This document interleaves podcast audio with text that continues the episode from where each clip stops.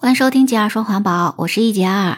如果听过我以前的节目，你应该知道地球之肺是指的哪里。巴西的亚马孙雨林可以说呢是地球上最重要的一片肺了。保护好这片雨林，对全世界的气候来讲都是非常非常重要的。那最近呢，巴西在进行总统选举。那这一次总统的选举呢，也被称为是地球上最重要的选举。为什么呢？因为这两名候选人，他们对亚马孙雨林的态度是完全不一样的，所以呢，可以说他们两个的竞争的结果就意味着亚马孙雨林的命运。巴西这两位总统候选人之一的卢拉，现在已经有七十六岁了，他也是巴西历史上第一位工人出身的总统。卢拉曾经在二零零三年到二零一零年连续两届担任了巴西的总统。在他执政期间，巴西的经济迅速增长，回到了世界经济的十强行列。而当他卸任的时候，支持率还高达百分之九十呢。所以呢，因为他卓越的政绩，当时呢也被称为是巴西之子。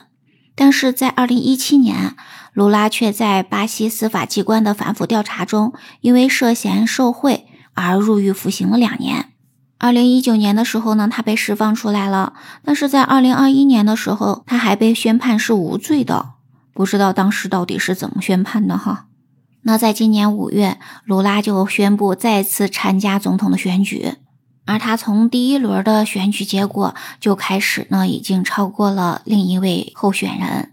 这另一位候选人呢，是上一届的总统，他叫博索纳罗，在他之前的执政期间是争议不断的。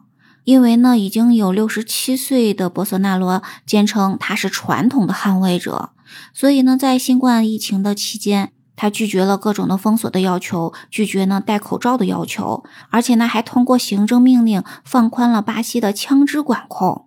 这在我们中国似乎都是没有办法被接受的，但是呢，在巴西还是受到了一些人的支持，但是呢，还有绝大部分的民众是不支持的。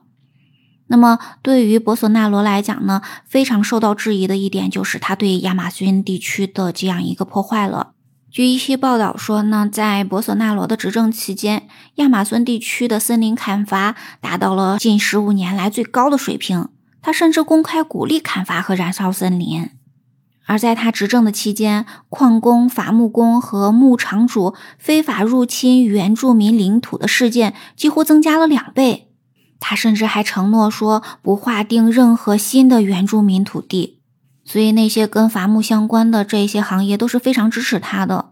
但是呢，科学家就警告说，如果以目前的速度继续去砍伐森林，那么亚马孙将会在短短的十年甚至两年内对气候造成极端的影响。这需要严格执行巴西的环境法，加强对热带雨林的保护。但是呢，博索纳罗却根本就不管这些科学家的警告，他甚至表示说，亚马孙地区的森林砍伐不会停止。但是卢拉就承诺说，他将在巴西政府中建立土著人民的代表，将打击非法砍伐森林，并且呢，重建巴西的环境保护机构。